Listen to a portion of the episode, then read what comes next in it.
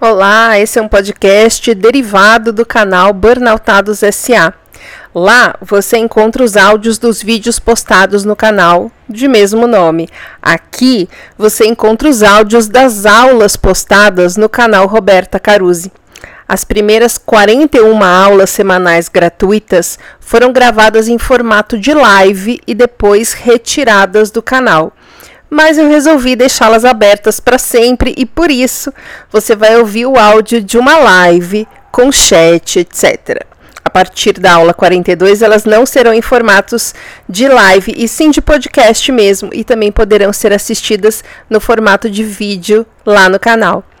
Agora você vai conferir a aula 1, que tem o tema O que é burnout? Olá, minha gente! Alguém confirma, por favor, aqui no chat, que eu apertei o botão desta vez. Que vocês estão me vendo, me ouvindo, e eu não estou aqui falando com ninguém num vídeo preto e sem som. Estou aguardando. Alguém, por favor, me confirma. Gente, manda um oizinho aí no chat. Estou aguardando.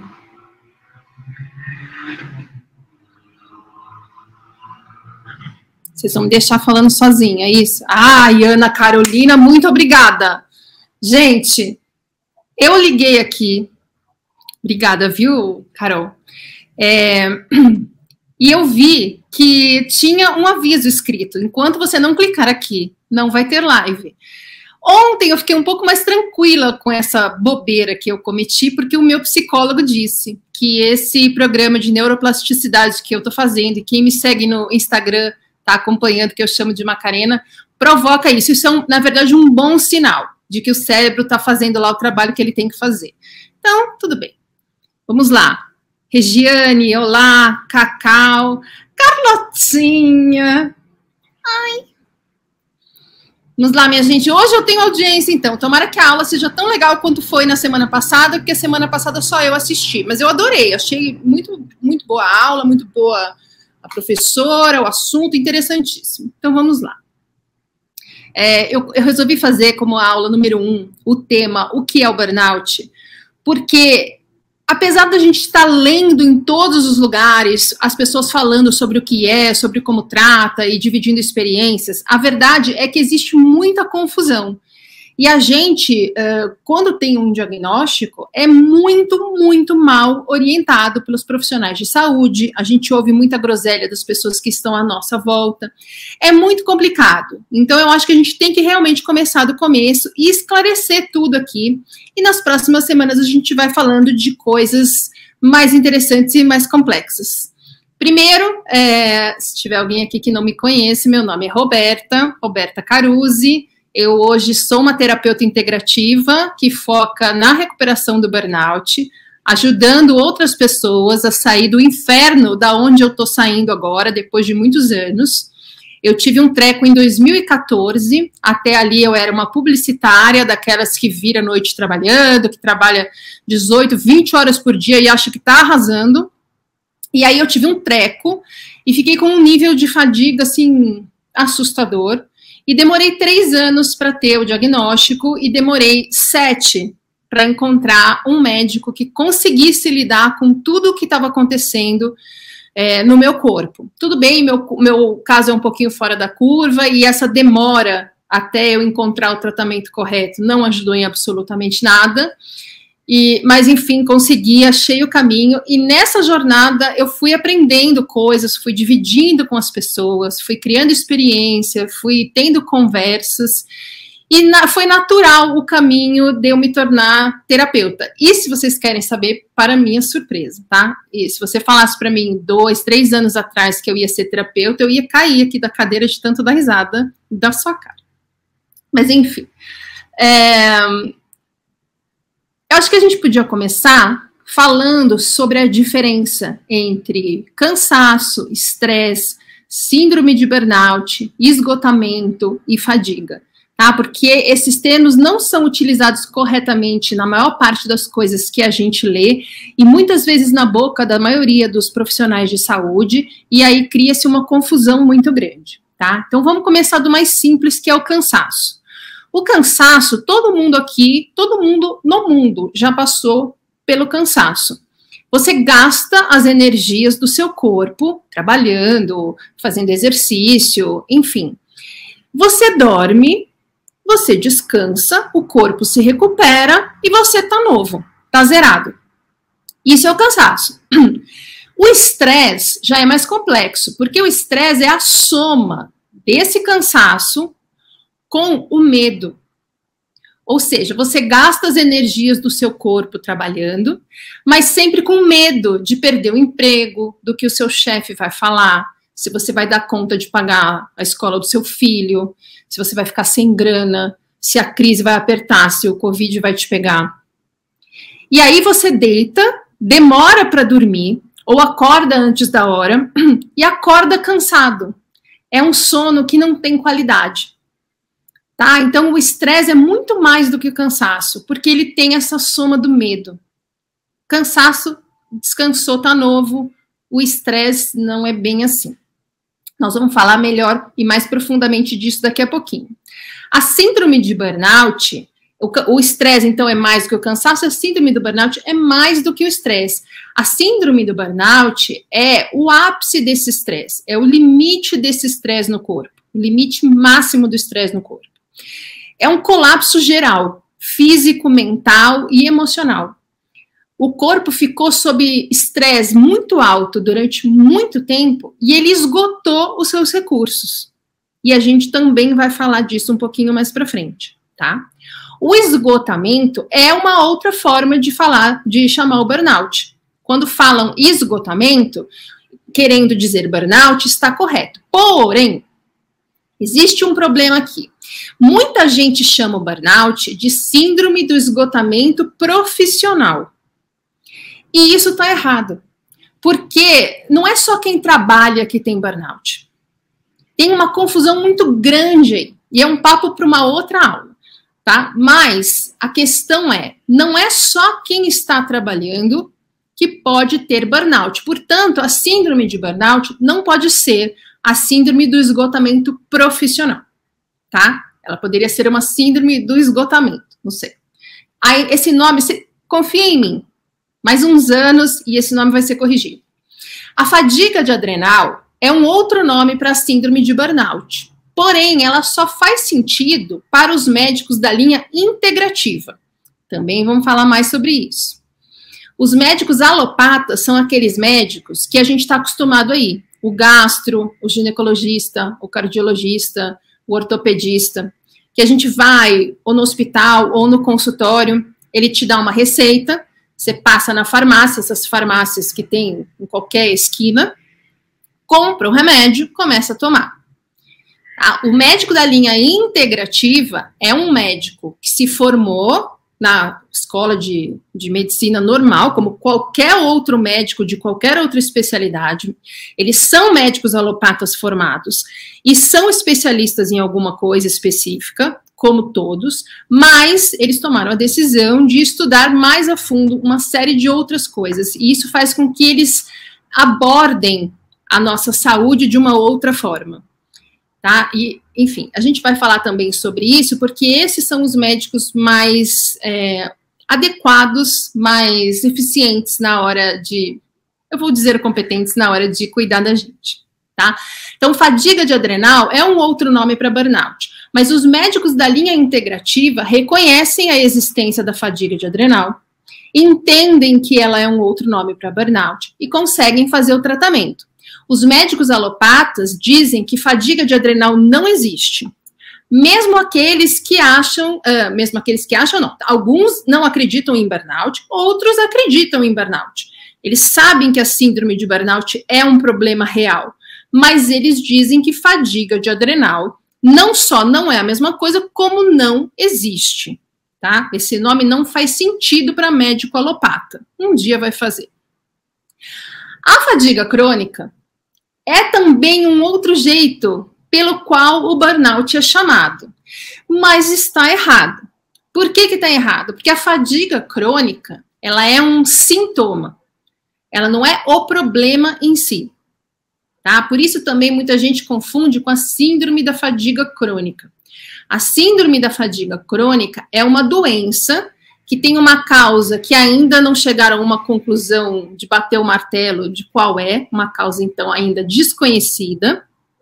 Tá? Geralmente a pessoa do nada começa a ficar com uma dor de garganta e aí de repente ela está com um nível de fadiga absurdo, sem uma explicação assim que faça sentido. Já a fadiga crônica é um sintoma não só do burnout, como de uma série de doenças. Por exemplo, uma pessoa que está fazendo um tratamento para câncer, um dos sintomas que ela vai ter por conta da, de ser um tratamento tão pesado vai ser a fadiga crônica. Uma pessoa que está com uma desautonomia muito despirocada, ela vai ter como consequência uma fadiga crônica, ou seja, uma fadiga que persiste por alguns meses. Se eu não me engano, é depois de, de três meses que o sintoma não foi embora, ele já é considerado crônico. A fadiga crônica é o sintoma que eu acho que 100% das pessoas com burnout é, né? Porque cada caso é um caso, síndrome é uma, um conjunto de sintomas. Tem coisas que muitas pessoas têm e que você não vai ter, tem coisa que você tem, poucos vão ter e tá tudo certo. Cada caso é um caso, cada pessoa é, responde de um jeito, cada um teve um contexto, cada um tem um background. Mas a fadiga crônica me parece ser uma unanimidade. Todo mundo com burnout tem a fadiga crônica em um nível mais leve ou mais severo, tá? Que vai embora um pouco, um pouco menos demoradamente ou um pouco mais demoradamente, porque rápido nunca vai. Ok? Então, a fadiga crônica é um sintoma é, falar eu, o meu problema é fadiga crônica está errado. Um dos problemas, uma das consequências do seu problema é a fadiga crônica. Vamos descobrir então que problema é esse que está causando esse sintoma. Tá? Aqui passa muita moto, eu estou ignorando, façam o mesmo. E na semana passada, quando eu esqueci de apertar o botão para fazer a live, eu abri uma caixinha e pedi sugestões de vocês é, para montar essa aula. E alguém sugeriu também que eu falasse sobre a diferença entre o burnout e a depressão. E eu achei muito bacana, se você estiver assistindo, muito obrigada pela sugestão, porque a depressão realmente é uh, o problema de saúde com o qual mais se confunde burnout nos consultórios médicos, né? Dos alopatas, então, 110% deles olham um burnout e entendem depressão. A depressão é uma coisa, e o burnout é uma outra coisa. São tratamentos diferentes. Mas muitos dos sintomas do burnout são muito parecidos ou iguais aos sintomas da depressão. E é aí que a medicaiada toda confunde os diagnósticos. E, portanto, por consequência, os tratamentos. Então, uma pessoa que burnouta, ela pode não ter depressão. Aliás, tem um dado do ISMA é, International Stress Management ISMA, deve ser Association do Brasil, que diz, que mostra, aliás, né, fizeram uma pesquisa, que 52% das pessoas com diagnóstico de burnout no Brasil não têm depressão. Os outros 48% têm depressão. Então, você pode ter burnout e pode não ter depressão. Você pode ter depressão e não ter burnout. Você pode ter burnout e ele ser muito maltratado e perdurar por muito tempo, e você pa pode passar a ter uma depressão. Você pode ter depressão e vir a desenvolver um burnout. Ou seja, você pode ter um, você pode ter outro, ou você pode ter os dois. Só que são tratamentos diferentes. Tá? E eu acho que isso é um assunto para uma outra aula. Mas, em resumo, você com depressão deve procurar um psiquiatra para tratar a depressão. O burnout não é o psiquiatra que vai tratar, é um médico da linha integrativa, tá? E eu sei que esse assunto é polêmico e complexo, por isso ele merece uma aula só para ele. Enfim, vamos ver aqui. Olha quantas pessoas. Rona Sena! Falamos agora há pouco pelo inbox. Rafael, Luana, boa noite, minha gente. Vamos falar aqui. Ah, esqueci de falar uma coisa importante nesse negócio da depressão, nesse, nesse, nessa diferença do tratamento do alopata para o integrativo. Porque muitas vezes a gente chega com um burnout no consultório do psiquiatra e ele identifica aqueles sintomas que ele conhece tão bem que são de depressão. E aí ele vai avaliar o nível da sua depressão para poder dosar o remédio que ele vai prescrever para você. Tá? Considerando que ele acha que não é um caso só de, de terapia, como nenhum, nenhum psiquiatra acha a respeito do burnout. Só que o que ele não está levando em consideração, e é aí a grande diferença entre o tratamento alopático e o integrativo, que falaremos mais em outra aula, ele não considera que grande parte desses sintomas de depressão, desse nível de depressão, não é mental. Ele é do seu intestino. Assim como uma parte da fadiga também é causada pelo intestino. E eu queria saber, me coloca aqui no, no chat, se tem alguém que teve a sorte de chegar num médico, de ser diagnosticado e tratado por um médico que esteja tratando o seu intestino. Me conta se tem alguém. Deve ter um delayzinho, já vou olhar aqui. Oi, Irani, boa noite. Já vou olhar aqui, porque é muito pouco, muito pouca a porcentagem das pessoas que está tratando o burnout com foco também no intestino. Olha aqui, a Karine falou não. O tratamento mais comum para burnout é o tratamento medicamentoso psiquiátrico, com antidepressivo, com ansiolítico e com o nosso amigo Zolpidem. Né? Acho que 90% das pessoas que chegam com, com suspeita ou com relato de burnout no consultório de um psiquiatra, sai com fluoxetina e zolpidem, né? Pois é, não é isso que vai resolver. Falaremos disso em outra aula. Aqui a Karine basicamente passou remédio para ansiedade e depressão. É isso que eles fazem. Olha aqui, comecei a dar muita dor no intestino. Peraí que caiu aqui. A Regiane falando. Então, Regiane, é, você precisa cuidar do seu intestino. Você e todo mundo que está aqui, assim como eu também precisei. Eu tive grandes problemas, graves problemas, porque a questão do intestino foi ignorada pelos médicos com quem eu passei, com quem eu me tratei até um ano atrás. Tá? Eu já falei disso sobre o Instagram e eu acho que a gente tem que falar disso numa aula, porque é muito importante a gente falar isso profundamente, responder perguntas, trocar ideia, tá? Olha aqui. Eu não fui diagnosticada e já medicada com antidepressivos e ansiolíticos. 99% das pessoas, 100% daquelas que procuram médico alopata, sendo diretamente o psiquiatra ou uma outra especialidade que vai encaminhar você para o psiquiatra. Gente, a gente é muito mal orientado, muito mal orientado. Eu não virei terapeuta à toa. Eu comecei a ver como as pessoas me tratavam, sobre o que elas falavam, como era considerado os sintomas que eu relatava. A minha experiência foi tão terrível, foi tão terrível, que eu não desejo isso para absolutamente ninguém, nem para os próprios médicos que fizeram tratamentos irresponsáveis, errados, que riram, que debocharam da minha cara, que ficaram assistindo eu sofrer meses a fio sem fazer nada, sem pesquisar, sem acreditar no que eu estava falando. Por isso eu comecei a dividir o meu conteúdo. Por isso esse conteúdo passou do YouTube para o Instagram, para passar para ser diário. E eu comecei a pesquisar, eu comecei a perguntar, eu comecei a trocar experiência, eu converso muito no inbox. E o jeito que é entendido e tratado o burnout hoje é errado. Aí você fala, pô, mas você não é médica. Eu não sou médica, mas eu sei o que eu estou falando. Por isso que nós vamos falar ao longo das próximas semanas muito mais sobre todos esses assuntos. Eu peço, inclusive, que vocês sugiram temas, tá? Eu tenho aqui meus temas anotados, tenho algumas aulas até semi-prontas, mas me sugiram temas. Eu fiz uma pesquisinha no Instagram para levantar as questões mais relevantes para as pessoas, mas vão sugerindo, vão me ajudando, porque esse conteúdo é para você, tá? Fui diagnosticada com gastrite, o Rafael falou. No meu segundo burnout, fui direto para cardiologista.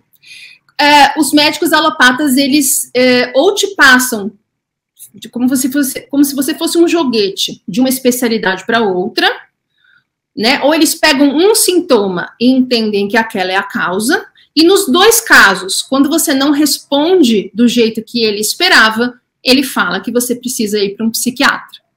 É tiro e queda. É sempre isso que acontece. Por isso nós precisamos falar mais sobre isso, tá? Quem não me segue ainda, me segue lá no Instagram, me segue aqui no YouTube, porque toda semana aqui e todo dia lá a gente está falando alguma coisa sobre isso, tá? Para esclarecer melhor, para a gente ir entendendo melhor o que está acontecendo com a gente, porque quanto mais a gente entende, menos desesperado a gente fica e mais a gente consegue acertar no, na ajuda em que a gente procura, tá? Vamos falar agora mais, então, sobre especificamente a síndrome de burnout, tá? Quem me segue há bastante tempo não aguenta mais ouvir eu falar o que eu vou falar agora. Mas é absolutamente fundamental que isso seja entendido, por isso vou repetir.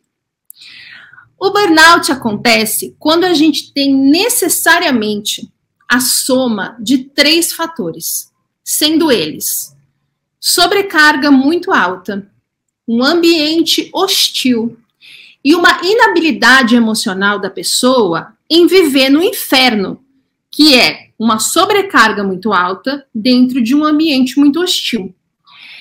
E esses três fatores podem ser encontrados em casos de burnout que são, assim, claramente provocados pelo trabalho e outros que claramente são provocados por outras circunstâncias. Vamos dar, uns, vamos dar exemplos.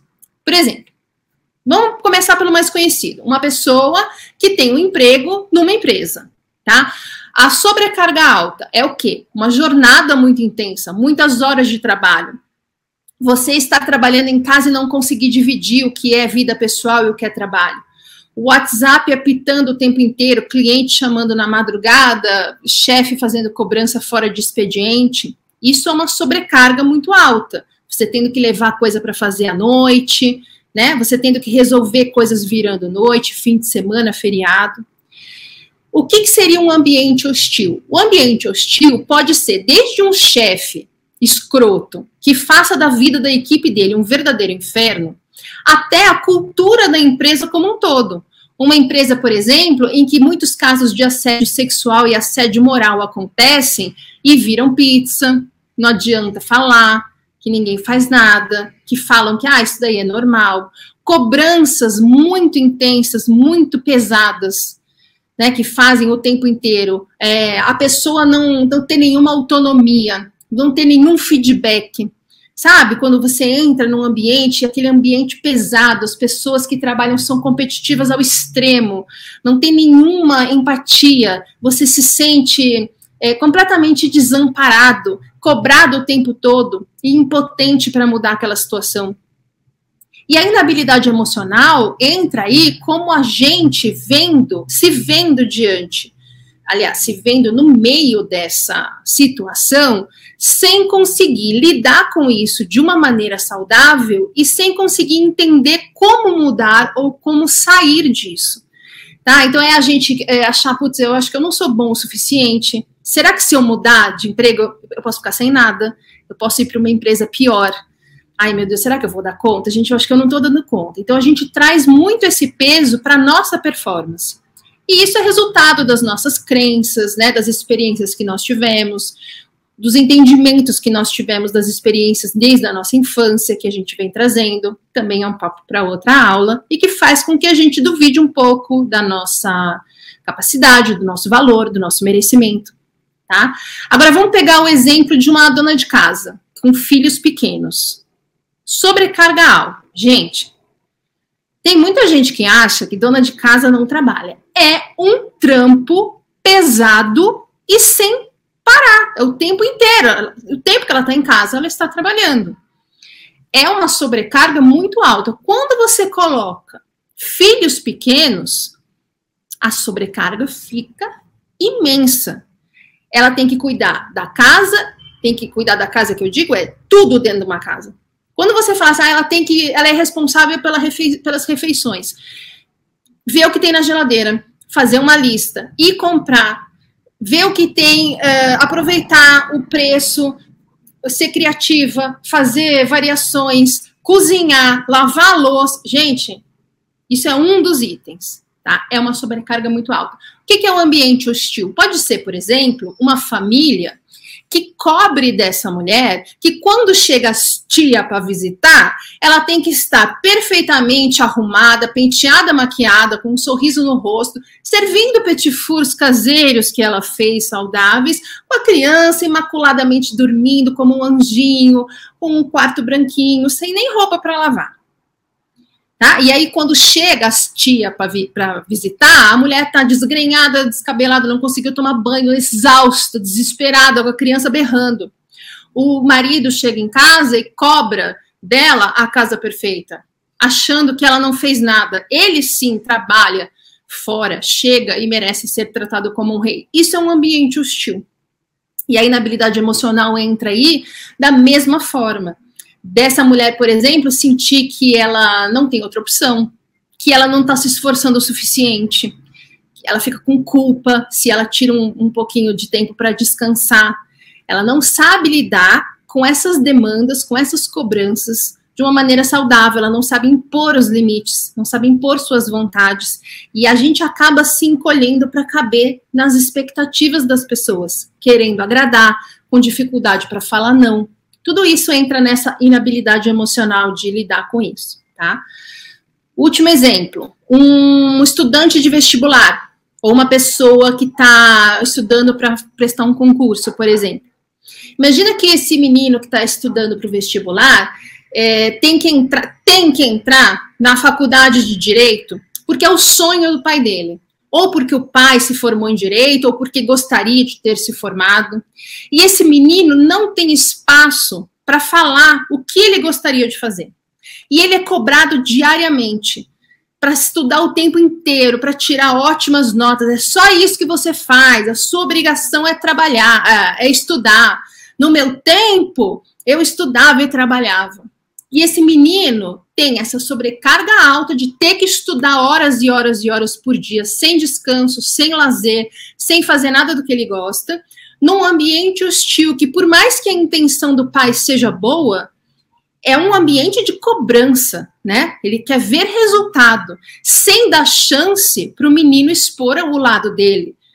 E a inabilidade emocional é justamente esse menino não conseguir impor o limite, esse menino não conseguir é, ter medo de falar que ele gostaria de fazer uma outra faculdade. E, de novo, uma pessoa que vai se encolhendo para corresponder à expectativa das pessoas, com medo de dizer não. Entende como é que se forma a pororoca do burnout? E tem um problema também de as pessoas acreditarem é a mesma é a mesma coisa, da mesma forma que o burnout corporativo, vamos chamar assim. Você chega num consultório e falam para você, ah, você tem depressão? Uma mãe com filhos pequenos chega no consultório e ouve que está com depressão pós-parto, por exemplo.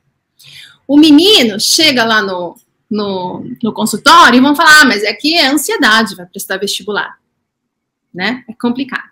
Olá, Danilo. Agora, o que, que acontece no nosso corpo quando a gente está dentro desse contexto? De uma sobrecarga alta num ambiente hostil, sem a gente ter recurso emocional para lidar com isso de uma forma saudável, ou seja, para impor nossos limites, para fazer as coisas, para não fazer as coisas que nos faz mal, né, para fazer o que a gente quer fazer e não o que a gente acha que as pessoas esperam que a gente faça. O que, que acontece no nosso corpo? Primeiro, é bom a gente entender que os nossos pensamentos geram emoções. E essas emoções geram sintomas. Por exemplo, você está numa sala cheia de gente e aí você fala uma, uma coisa, você ia falar uma coisa, acabou saindo uma besteira. Aí você se dá conta da besteira, tá todo mundo rindo, você morre de vergonha. O que que acontece? Seu rosto fica aquele calor quente, vermelho. É um pensamento que gerou uma emoção, que gerou um sintoma físico. Quando você está, por exemplo, muito nervoso, tem uma apresentação para fazer, sua carreira depende disso, você não pode errar, não pode esquecer de apertar o botão da live. E aí você tem um piriri. pensamentos de medo geraram emoções que geraram uma consequência física, que é você ter uma dor de estômago, um piriri. O que, que acontece quando você está ansioso? Balança a perna, rói a unha, o coração acelera, a respiração fica curta, né? Então, todo pensamento gera uma emoção e gera uma consequência física. Por que, que eu estou falando isso? Porque o nosso corpo tem o mesmo DNA que o corpo do nosso tataravô das cavernas. O, nosso, o corpo do nosso tataravô das cavernas foi construído e programado para fazer com que ele sobreviva aos predadores que ele vai encontrar na, no, na, na, mata, na floresta, no lugar que ele vive lá. Que eu não, não tive a oportunidade de visitar o Tataravô das Cavernas, então me confundo com o ambiente dele, não é mesmo? Não tenho fotos. Só que, como é que funciona isso? O, o, o Tataravô das Cavernas está andando na mata e aí ele se depara com um mamute assassino. E aí ele pensa: ah, ferrou.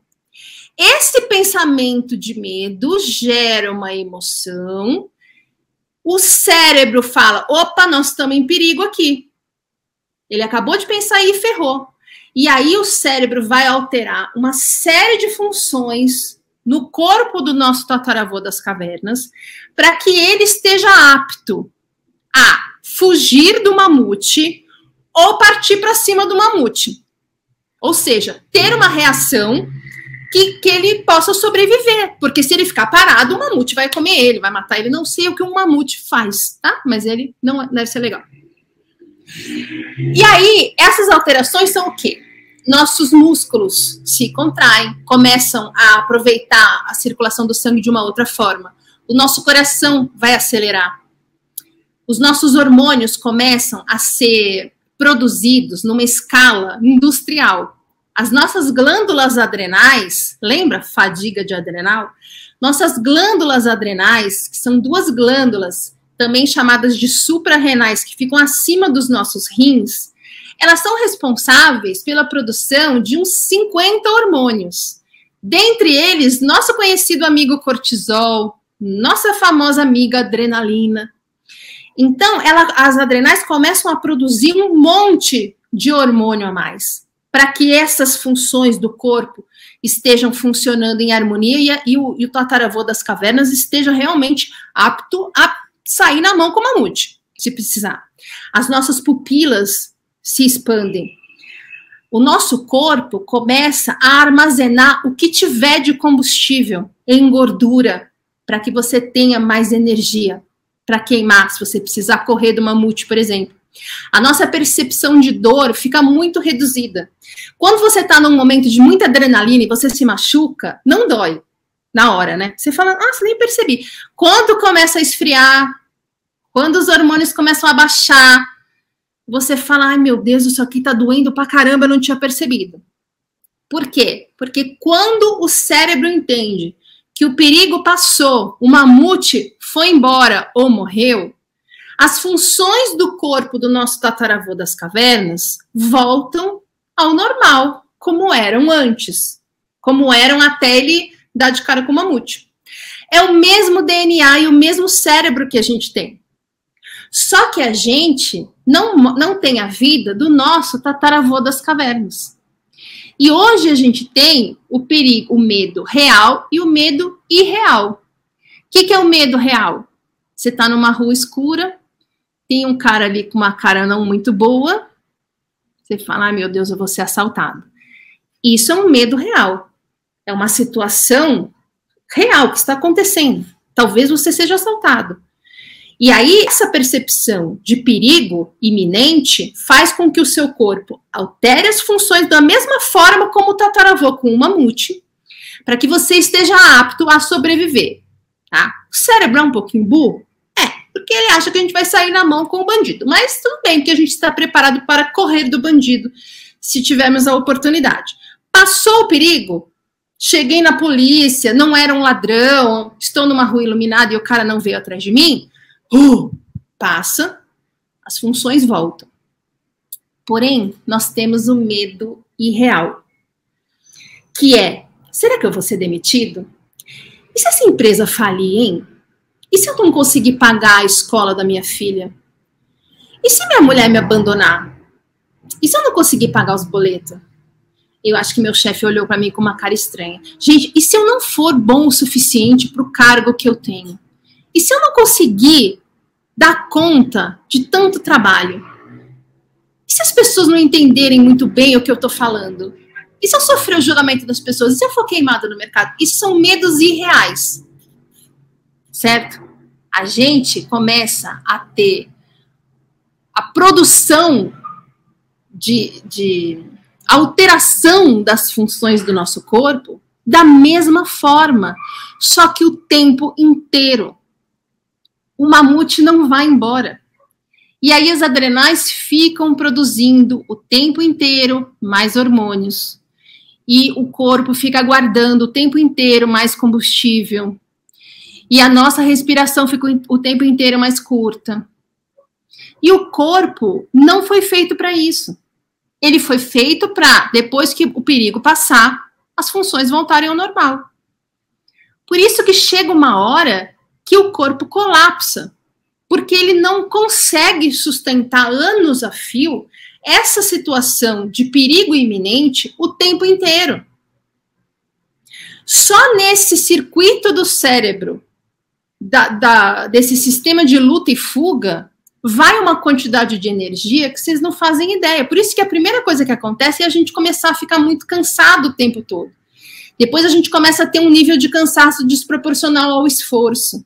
E aí a gente começa a ter uma série de sintomas. É o corpo que não está mais dando conta. E o que, que acontece com um corpo que está vivendo num modo de sobrevivência? O tempo inteiro alterado para que a gente esteja apto a sobreviver. Você está sempre em alerta. Você não dorme. Qualquer coisa se assusta. Você come muito mais carboidrato, você fica com larica de carboidrato, começa a engordar. Tá sempre quicando de tão nervoso que você tá. Fica reativo, fica agressivo. Tudo te irrita. Você fica exausto. Você começa a achar que tá fazendo tudo errado, que você não tá se esforçando o suficiente, que você não tá dando conta. Você começa a olhar em volta e você só vê perigo, você só vê ameaça, só vê risco. Você começa a achar que não tem saída. Você é impotente diante das coisas que estão acontecendo na sua vida. E o estresse vai aumentando. E o seu corpo produzindo esse monte de coisa, funções alteradas. Você comendo mal, dormindo mal, se exercitando mal, respirando curto, a cabeça acelerada o tempo inteiro. Chega uma hora, gente, que o cérebro desliga a chave geral porque é o único recurso que ele tem para que a gente continue vivendo. Nossa, parece grave. É grave. A gente às vezes acha que o burnout é o treco. Aquele dia que a pessoa acorda e não tem condição de ir trabalhar. Aquele dia que a pessoa tem um pico de pressão e vai parar no pronto-socorro. Aquele dia que a pessoa passa tão mal que acha que está tendo um AVC. Mas o burnout é todo esse processo todo esse processo a partir do momento em que, um, em que o corpo está tão sobrecarregado que ele começa a não ter mais recurso suficiente para funcionar direito. Por isso que a gente não tem libido, por isso que a gente desanima. Chega uma hora que você não tem mais motivação para nada, porque o único foco do cérebro é fazer esse corpo viver, não com qualidade, viver. E aí vem uma fadiga crônica, aí vem insônia, aí vem desbiose intestinal, o corpo inteiro inflamado, você com ansiedade, com dor, com raiva, com vergonha, com culpa. Nosso tataravô das cavernas tinha uma vida em que ele tinha perigos pontuais reais. Nós temos o mesmo corpo e o mesmo cérebro, e nós vivemos uma vida em que a gente não tem nenhum contato com a natureza, em que a gente não tem hábitos saudáveis e estamos sempre sinalizando para o nosso corpo que nós estamos sob perigo, sempre com medo, sempre sinalizando que nós estamos em perigo. É como se a gente estivesse numa guerra.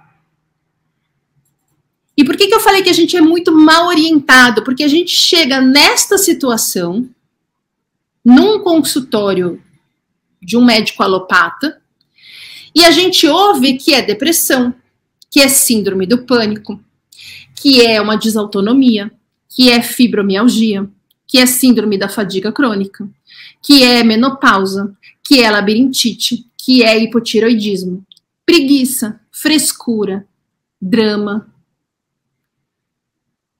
Por isso que a gente precisa falar muito sobre isso. Porque a gente chega num burnout, começa a ouvir esse tipo de coisa, com a nossa autoconfiança abalada, nós começamos a achar que é culpa nossa, que nós não demos conta, que nós não nos, não, nos esforçamos o suficiente. Mas não, a gente se esforçou tanto durante tanto tempo que nós fizemos o nosso corpo passar do limite saudável. Nós fizemos o nosso corpo esgotar tanto os recursos de força que ele tem, que para a gente continuar vivo, ele foi obrigado a desligar a chave geral e manter só ali ó, as funções básicas e fundamentais para a gente viver. E aí a gente começa a ouvir que o desânimo é que a gente não quer mais trabalhar. Não, é o seu corpo que não tem mais de onde tirar energia. Por isso, a, a, como chama, a abordagem da medicina integrativa faz mais sentido, porque ela avalia o contexto como um todo. Tudo isso que eu estou falando eu comecei a entender na hora em que eu comecei a ir mais a fundo nessa abordagem integrativa, que faz muito mais sentido e tira um peso da gente, porque a culpa não é sua. Você se esforçou muito, lutou muito, tanto que o seu corpo passou do limite. Isso é burnout. Ok? Me contem se ficou claro. Deixa eu ver aqui. Verdade, verdade. Eu sei que vocês se identificaram. Gente, quando eu comecei a entender isso, eu lembro de estar assistindo um vídeo uma vez, eu acho que era do Dr. Dayan, e eu chorava. Eu falava, meu Deus do céu, é isso. Por que, que eu não ouço isso nos consultórios? Eu lembro que nessa época eu, eu, eu cheguei aí, eu conto isso até no meu livro. Eu já contei várias vezes, mas é que foi o ponto mais baixo da minha jornada. Eu cheguei num cardiologista que atende várias pessoas da minha família e que falou para mim que o que eu tinha era igual a hemorroida que ele teve. E eu fiquei com uma cara de alface. E aí ele falou que ele teve uma hemorroida durante 20 anos e nada fazia essa hemorroida sarar. Quando que essa hemorroida, olha, imagina a minha cara na consulta, tá? Quando essa hemorroida foi curada? Quando ele se separou da primeira mulher dele. O que, que ele quis dizer com isso? Que eu tinha alguma coisa que me angustiava, veja, angústia, e que eu precisava resolver num psiquiatra. E assim todos os meus sintomas iriam embora. Detalhe: ele me pediu um exame, chama tilt test. Quem tem desautonomia já teve a desagradável honra de passar por isso. Basicamente, é um exame que te colocam deitado. Não, mentira, primeiro te colocam encostado na diagonal, uma cama. Imagina uma cama que vai fazer isso daqui. Você está aqui com o pé aqui e você vai ficar na diagonal, 40, um ângulo de 45 graus. E eles vão fazer de tudo para você desmaiar. Basicamente é isso o exame. Maravilhoso, gente, uma experiência muito bacana. E este exame estava escrito claramente que eu tenho desautonomia, que minha desautonomia estava despirocada. Este homem viu o exame assim e falou: Você não tem desautonomia, você não tem nada. Chamou minha mãe, como se eu tivesse seis anos de idade, para falar que eu precisava ir a um psiquiatra. Quer dizer, se isso não é uma orientação ruim, eu não sei o que é. Aqui, ó engordei mais de 20 quilos em dois anos. A gente engorda. Tem gente que, sob estresse, para de comer, mas é a minoria. A maioria das pessoas, o corpo começa a dar essa larica de carboidrato. E tem uma outra coisa também, isso é um tema bom para a gente falar, alimentação na, numa, numa outra aula. É a questão da ansiedade. Quando nós estamos muito ansiosos, a gente tem larica para comer açúcar, e o açúcar deixa a gente ansioso. Então a gente fica nesse ciclo, o corpo juntando, dando larica, a sua ansiedade subindo, o corpo juntando gordura, você comendo para aplacar a ansiedade e aí você fica preso nisso. Aí é fácil da gente engordar. Dá vontade de sumir, dá mesmo. É o desespero que a gente tem de ser mal orientado. Tudo está fazendo tanto sentido. Ana, eu acredito. Porque hum, eu tenho noção da importância disso que eu estou falando. Sem arrogância nenhuma. Eu gostaria de sete anos atrás, oito anos atrás, alguém ter me falado isso. Eu não precisaria ficar, por exemplo, três anos sem diagnóstico. Achei que estava com Alzheimer. Muita gente começa a achar que estou com algum tipo de demência. Começa a não apertar o botão da live. Não, isso é brincadeira, isso é outra coisa. Mas eu lembro que eu, eu saía de casa, trancava a porta e largava a chave na porta. Coisa que eu nunca fiz na vida. Mas quando eu estava chegando ali na época do treco, eu já comecei a fazer isso. Parecia mesmo que eu estava com uma demência. Eu tenho um cansaço de morte, tenho vergonha. Olha, Cacau, eu tinha um nível de fadiga, não sei se você me acompanha há bastante tempo, se eu vou ser repetitiva, tá? Mas eu dormia 14 horas por dia e nas outras 10 eu ficava deitada. Eu não conseguia dar cinco passos, eu precisava sentar. Nessa época eu morava no mesmo prédio que a minha mãe, e ela colocou um banco. Tinha dois banquinhos na minha cozinha. Ela colocou um no caminho do sofá até o banheiro e outro do sofá até a cozinha. Então eu levantava, dava quatro passos, sentava, ficava uns dois minutos sentada. E aí eu dava mais uns cinco passos, me jogava na privada. Por exemplo, eu ia fazer xixi, eu me jogava, porque eu não tinha mais força. Então era um percurso de 15 minutos para eu conseguir fazer xixi e voltar. É, essa fadiga era um negócio que eu não sei descrever, de tão desesperador que era. Eu acho que é o, o, o nível máximo. Mas as pessoas acusam muitos níveis de fadiga, e eu tive muitos níveis de fadiga nessa jornada. Tive crises de fadiga, e eu, quando eu tinha crise de fadiga, eu precisava ficar dois, três dias deitada. É muito complicado. Descobri que parte dessa fadiga é a situação da desbiose intestinal, Parte da fadiga é o nosso sistema límbico, que está muito atarefado, tentando proteger a gente nesse sistema de luta ou fuga, alterando essas funções. Ele gasta muita energia. E parte é realmente a consequência dessa, desse funcionamento de modo de emergência do corpo, né? Peraí. Então, Cacau, não tenha vergonha. Sabe por quê? Porque você não tem culpa. As pessoas não entendem o burnout e elas não fazem questão de entender, sabe por quê? Porque a gente vive numa sociedade que está muito doente. E as pessoas, elas são, elas se sentem culpadas quando elas resolvem, por exemplo, desacelerar ou descansar. Então, uma pessoa com burnout leva muita acusação, como se a gente fosse molenga, como se a gente fosse preguiçoso, como se a gente estivesse fazendo drama. E isso eu aprendi que é, além de uma baita injustiça, de uma falta de empatia e de uma ignorância absurdas, é uma defesa da pessoa, porque ela não está dando conta. Quem fala para você coisas que fazem com que você acredite que tem motivo para ficar com vergonha, fala para você e depois chora até a hora de dormir, de desespero, porque precisa ir para o trabalho no dia seguinte, porque acha que não está dando conta. Então não tenha vergonha. Clare... Ai, que bom, clareou muita coisa, que bom. Ó, o Danilo tá falando, minha esposa passa por esses exemplos, mas ela não aceita. É muito normal, tem uma fase inicial que a gente tem muita dificuldade para aceitar mesmo, tá? Principalmente por conta desse estigma que eu acabei de comentar, das pessoas falarem que é preguiça, que é mimimi.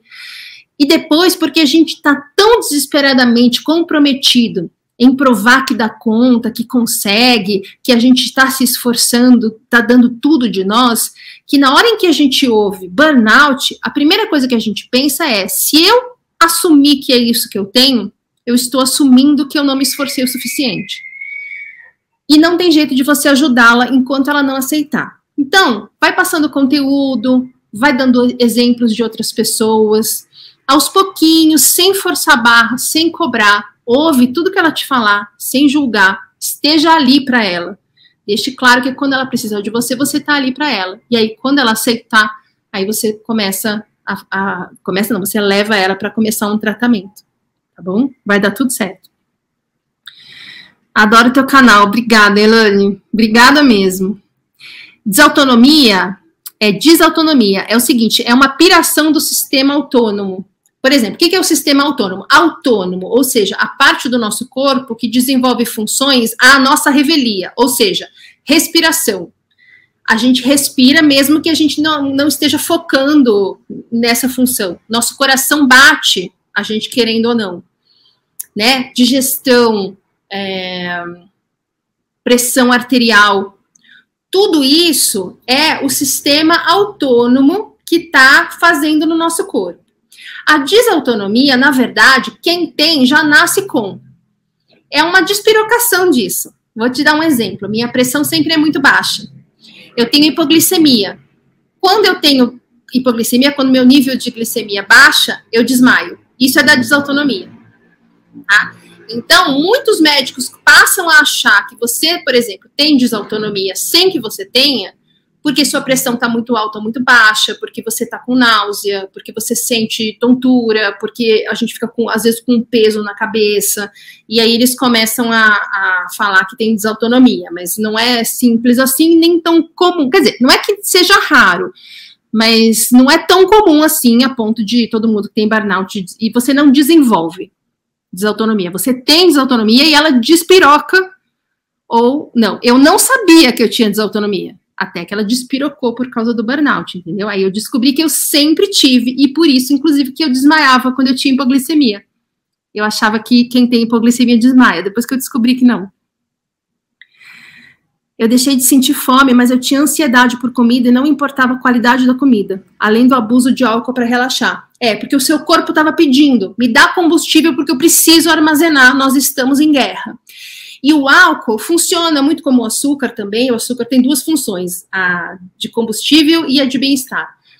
Todo tipo de droga, todo tipo de anestesia, tá? De anestesia, às vezes compras, sexo, balada, Netflix, tudo isso em excesso, que a gente usa para se anestesiar. É uma, uma maneira que a gente está procurando de ter o bem-estar que a gente não está encontrando na nossa vida, no nosso dia a dia. Eu, por exemplo, minha válvula de escape era o açúcar. Então, a minha vida estava tão ruim, eu estava tão infeliz e tão sem saber o que fazer para mudar aquilo, sem entender por que estava tão ruim, que eu comia. Mas eu comia assim, eu jantava chocolate, eu jantava um chocotone. Sabe, a qualidade da minha alimentação era tenebrosa e eu só comia é, tudo com farinha de trigo e tudo com açúcar. E se vocês prestaram atenção, eu disse agora há pouco que eu tenho hipoglicemia, né? Isso foi um grande problema para mim. Tanto que eu não posso mais comer nem açúcar nem farinha de trigo e não vou poder comer nunca mais. Muito bem. Aqui. Vou responder mais essa pergunta do Danilo e aí já deu o nosso tempo, que eu também não quero passar para não ficar um negócio cansativo, já que estaremos aqui toda semana, e eu espero vocês aqui toda semana. Compartilhem com as pessoas, divulguem, ajudem a alcançar mais pessoas. Todo mundo que você conhecer, que você acha que está com aquela sensação de não estar tá dando conta, de estar tá dando defeito, da pessoa está com sintomas que ninguém está entendendo o que, que é, passa para ela, para ela estar tá aqui, aqui toda semana, para a gente ir esclarecendo essas coisas. Eu estou vendo que meu olho está vermelho, é que eu tomei banho antes de ligar a live e parece que eu estava fumando maconha e chorando, né? Mas não. Então, Danilo, é, cada caso é um caso, tá? E eu seria muito irresponsável em falar para você, demora tanto tempo. Porque depende de muitas coisas. Depende do tratamento que ela vai fazer, do comprometimento que ela vai ter com a parte dela do tratamento, é, de como o corpo dela vai responder, de como ela pode administrar a situação de os fatores estressores na vida dela, tá?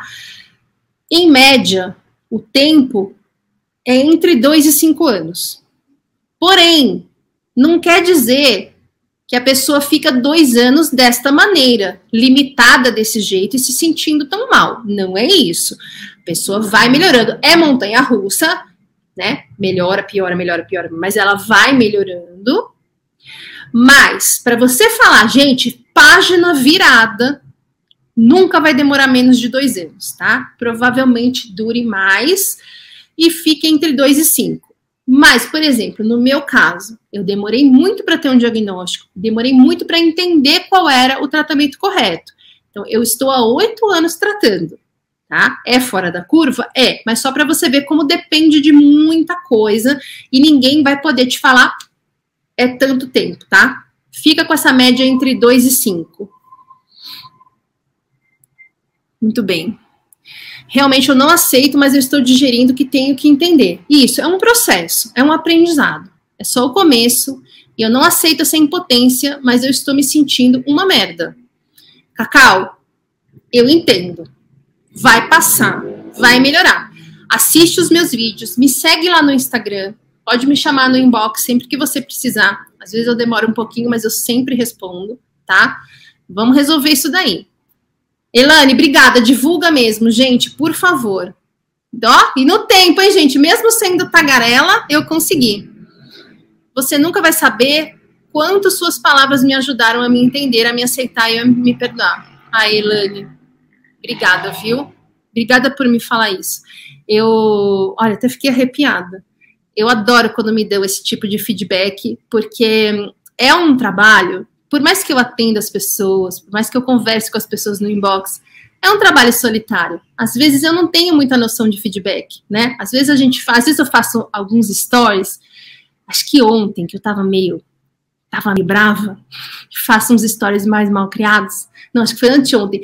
E às vezes eu falo, ah, meu Deus, as pessoas vão parar de me seguir. E não, às vezes eu tenho uma resposta de engajamento, de participação muito grande. Então, quando eu não estou com a pá virada, é mais difícil de eu avaliar se eu estou indo bem ou não. Então, eu agradeço todos os feedbacks, principalmente quando é com tanto carinho assim, gente. Obrigada, ó, Karine, gratidão demais, fico até emocionado. Eu também, gente. Meu olhinho até fez assim, uma marejadinha. Te sinto como se você fosse sua amiga. Obrigada. Eu sou sua amiga, eu tô aqui para ajudar vocês. Gente, quando precisarem, pode me chamar no inbox, tá? Às vezes eu demoro, sempre eu respondo. Eu tenho muita dificuldade em responder quando é áudio, áudio seguido, então manda por escrito, manda resumido e eu consigo responder todo mundo, tá bom? Semana que vem, no mesmo bate-hora, no mesmo bate-local, eu sei que essa referência é de velho, mas falei assim mesmo. Estaremos aqui. Quero ser você quando eu crescer. A Regiane se riu da vizinha, né? Vem aqui, vem aqui que eu vou te apresentar para ela. Você vai ficar apavorada. Gente, semana que vem eu vou deixar a aula 24 horas no ar, tá? Quem estiver vendo agora gravada. Muito obrigada pela audiência, obrigada pela participação. Eu fiquei muito feliz porque para ser a primeira aula, gente, teve bastante gente, bastante pergunta. Agradeço muito. Me sigam lá no Instagram, então me sugiram temas. Eu tenho dois temas que eu vou colocar em votação no Instagram, acho que na segunda-feira, para vocês escolherem da segunda aula. Tá bom? Gente, muito obrigada. Aqui, adoro seus stories. Yes! Hoje eu gostei muito dos meus stories, viu? Quem não viu, quem não viu, vai lá ver, porque eu acabei de fazer os stories e falei, ficou bom isso aqui. Acho que até vai virar um vídeo. Gente, obrigada, obrigada por estarem aqui, por fazerem perguntas e comentários. Espero, espero vocês semana que vem. Amei, fiquei muito feliz com o resultado da, da aula. Aqui, Danilo, sua amiga, agradeça a sua amiga. Já agradeço a ela se ela estiver aqui, que mandou o link para você.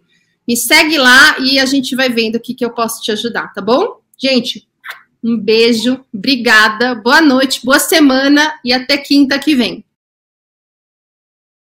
Não esquece de conhecer o podcast Burnoutados SA. Me siga também no Instagram, arroba Roberta Caruzzi. Obrigada pela companhia e até a próxima!